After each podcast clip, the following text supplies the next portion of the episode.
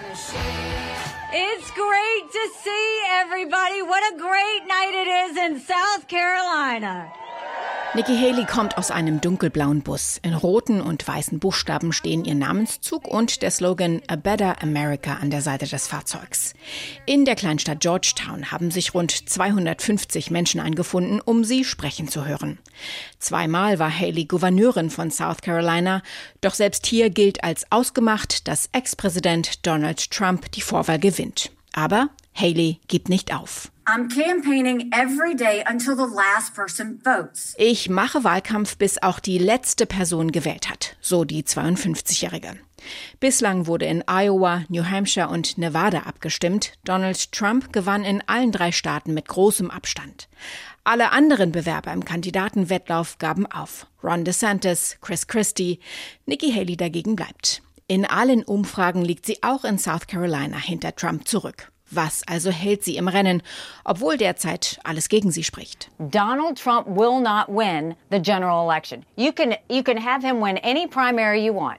He will not win a general election. In einem Interview auf CNN erklärt Haley, Trump könne alle Vorwahlen gewinnen. Die Präsidentschaftswahl aber werde er verlieren.